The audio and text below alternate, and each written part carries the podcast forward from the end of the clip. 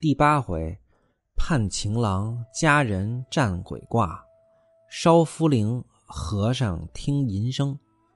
话说西门庆自娶了玉楼在家，新婚燕尔，如胶似漆。文嫂又来通信儿，六月十二日就要娶西门大姐过门。西门庆一时之间攒造不出来床，就把。孟玉楼赔来的一张南京描金彩漆八步床赔了大姐。西门庆娶孟玉楼是赚大发了，得了美人又得了一份好钱，陪嫁来的东西马上还能给闺女出嫁用上，真是喜事连连。所以那个时代是富人越来越富，西门庆能发家。除了以前自己老爹留下的产业，娶媳妇儿是他人生积累财富的重要手段。孟玉楼有钱，以后的大金主李瓶儿更有钱，所以成功的男人背后不止一个默默支持他的女人。西门庆这样的人，任何时代都有，《金瓶梅》中的人物都是我们生活中真实存在的人物。所以，他才是伟大的作品。他直面了人生的惨淡，因为他太真实了，所以读者看着不舒服。真实的东西没有诗情画意，没有姹紫嫣红。真实的东西一般见不得阳光，比较脏。他做不了梦。生活中有谁见过林黛玉吗？所以大伙儿看着《红楼梦》，那叫一个舒服。镜中月，水中花吗？《金瓶梅》写的是人性。西门庆、应伯爵、孟玉楼、潘金莲、李瓶儿、庞春梅、宋惠莲等等人物的影子就在你我的身边。我们一起慢慢体会《金瓶梅》的魅力。因为西门庆娶媳妇儿又嫁闺女，兰陵笑笑生其实是特别损。西门庆足足乱了一个多月，不曾去潘金莲那儿。潘金莲每日倚着门望眼欲穿，让王婆去西门庆家去找。门首小厮知道是潘金莲让来的，都不搭理他。潘金莲盼西门庆来得紧，又叫小女儿莹儿上街上去找。那小妮子怎敢进西门庆的深宅大院啊？只在门首探头探脑，没找着西门庆就回家了。莹儿回家以后，被潘金莲一口啐骂在脸上，怪他没用，便叫他跪着。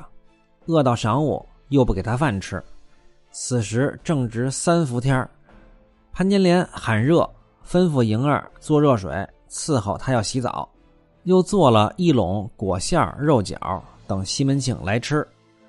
身上只穿着薄纱短衫，坐在小凳子上，盼不见西门庆到来，骂了几句负心贼，用牵手向脚上脱下两只红绣鞋来，试打了一个相思卦。相思卦就是明清时女子流行用鞋占的一种卦，又称占鬼卦。古代男人又有一种恋女人的脚癖。因此，穿在女人脚上的鞋被当作可以占验夫妻关系的巫术灵物。由练足到练鞋，练鞋成了练足的一种畸形的替代。用鞋占卦就可以唤起远在外面男人的性记忆或者是性冲动，从而尽快回到女人身边。正是逢人不敢高声语。暗谱金钱问远人，有山坡羊为证。凌波罗袜，天然生下。红云染就相思挂，似藕生芽，如莲谢花。怎生缠得些大？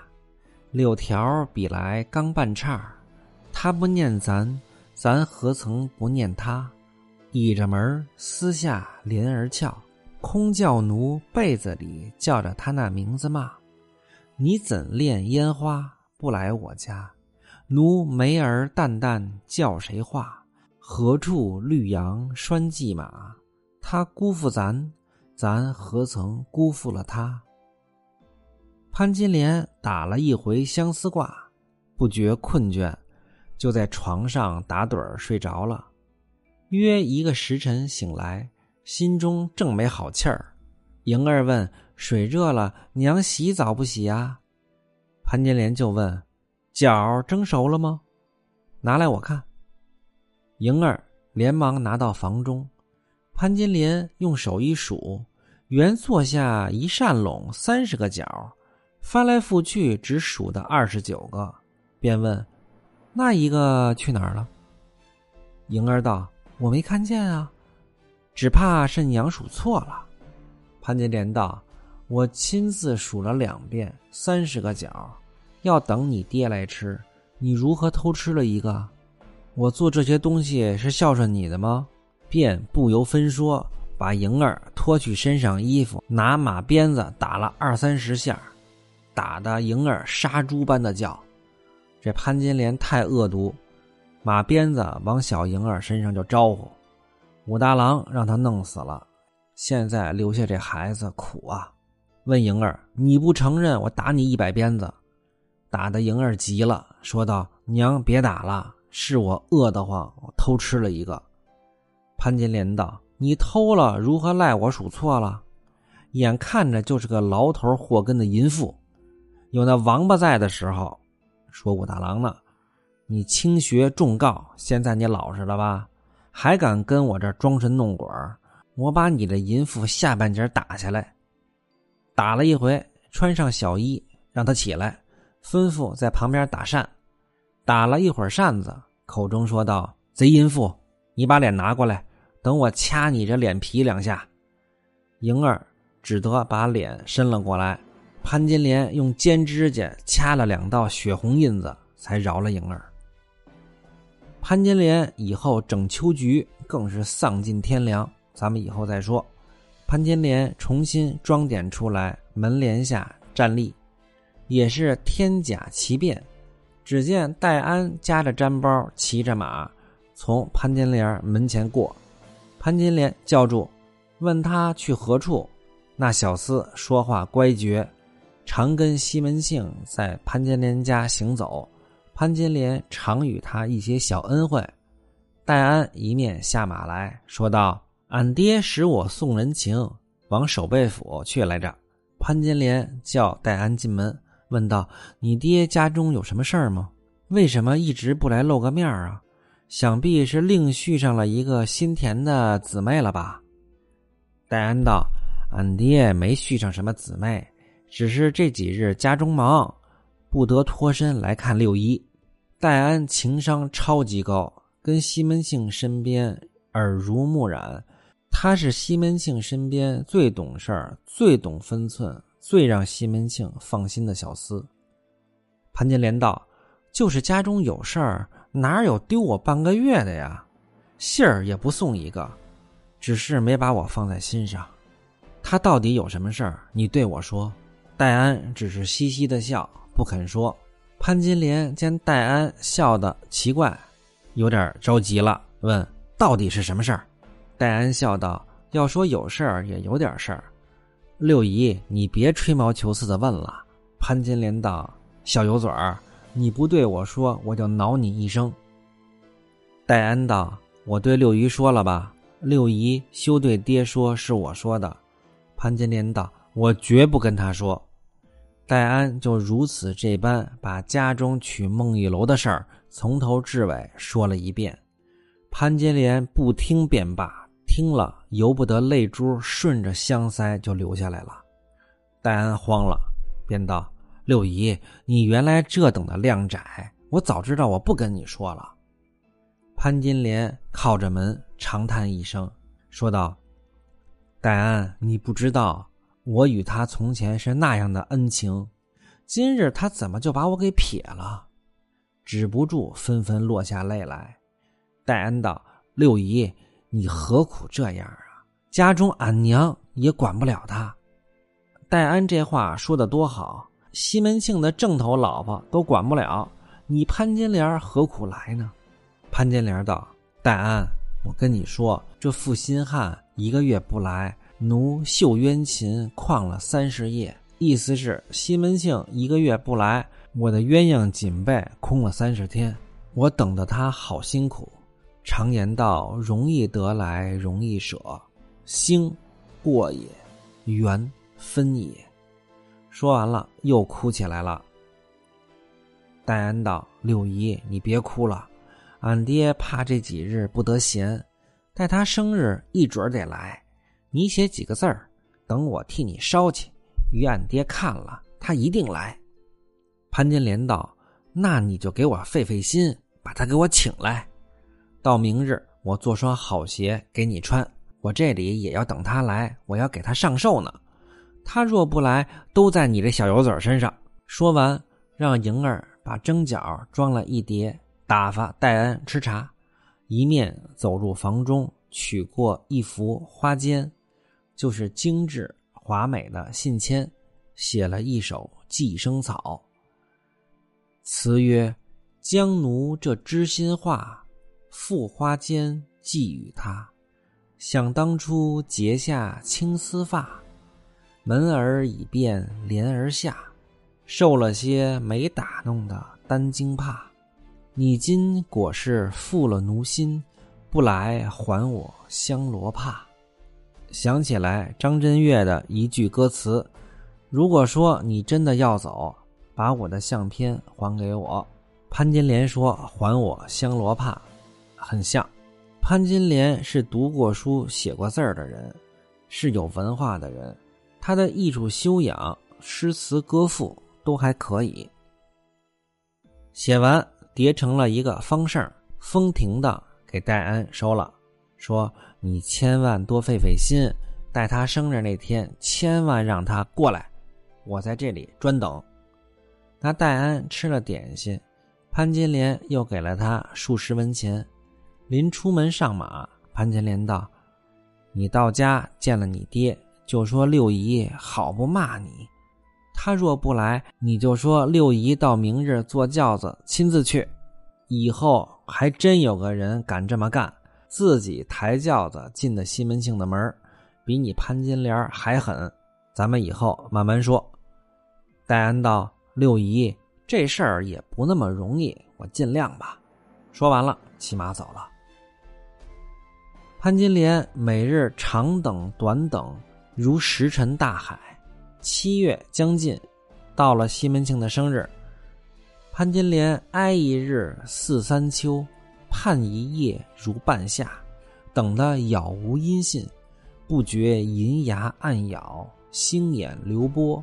晚上又把王婆叫来了，安排酒肉与他吃了，从头上拔下一根金头银簪子给他，央王婆去西门庆家去请。王婆那是不见东西不办事的人，金簪子一给，马上办。王婆道：“既然等他他不来，待老身明日赶早去请他。”潘金莲道：“干娘势必记心，休要忘了。”王婆道：“我就是干这个的，怎么能误了勾当呢？”王婆非钱而不行，得了这根簪子，吃的脸红红的，回家去了。且说潘金莲在房中香薰鸳被，款替银灯，睡不着，长吁短叹。潘金莲一夜翻来覆去睡不着，八到天明，就叫莹儿去隔壁瞧王奶奶去请你爹去了吗？莹儿去不多时，回来说王奶奶老早就出去了。且说那婆子早晨出门，来到西门庆门首，探头探脑。就在门墙脚下等，只见副伙计来开铺子门。王婆走上前，到了万福，动问一声：“大官人在家吗？”副伙计道：“你老人家寻他怎的？幸亏你问我，我还真知道。大官人昨日寿诞，在家请客，吃了一天的酒，到晚又拉众朋友往院里去了。院里就是风月场所。”一宿没回来，你去那儿找他吧。王婆拜辞，来到了东街口，正往勾栏那条巷去。只见西门庆骑着马，远远的从东头过来了，两个小厮跟随。此时酒还没醒呢，醉眼摩挲，前合后仰，一看就是折腾了一宿。王婆高声叫道：“大官人，大官人，留步！”向前一把把马脚环扯住，相当于现在拉车的门把手。西门庆最终问道。你是王干娘，六姐让你来寻我的吧？小厮来家也跟我说了，我知道六姐恼我呢，我现在就去。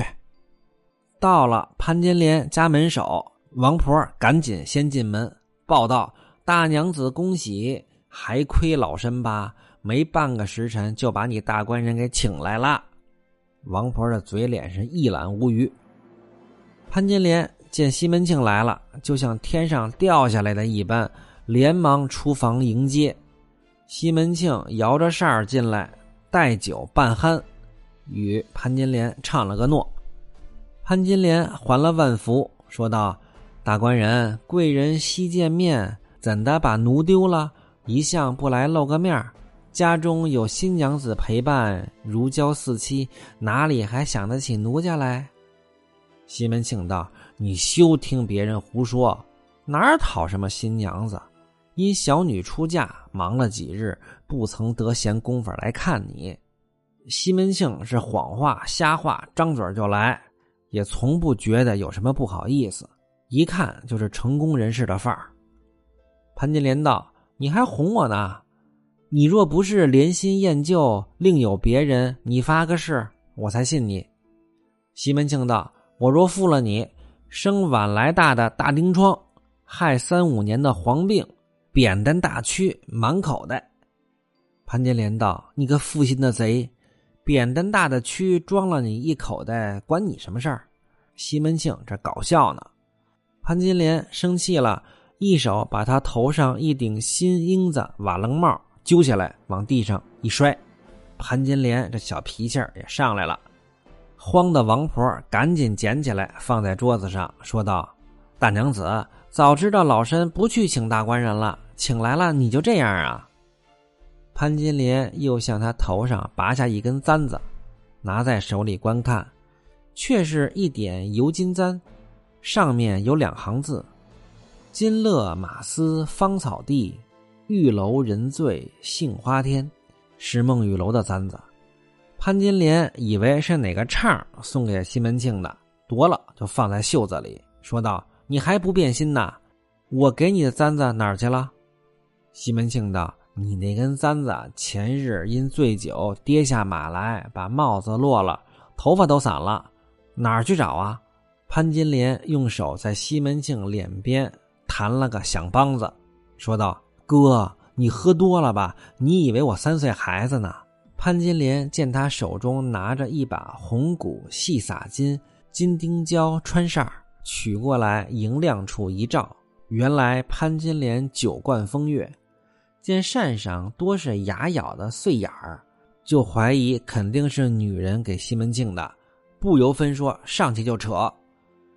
西门庆赶忙去救，已扯得烂了，说道：“这扇子是我一个朋友普之道送我的。”我一向不曾用，今日才用了三天，就被你给扯烂了。潘金莲奚落了西门庆一会儿，只见莹儿拿茶来了，便叫莹儿放下茶托，与西门庆磕头。王婆道：“你两口子吵也吵了半天了，休误了勾当，老身厨下收拾去也。”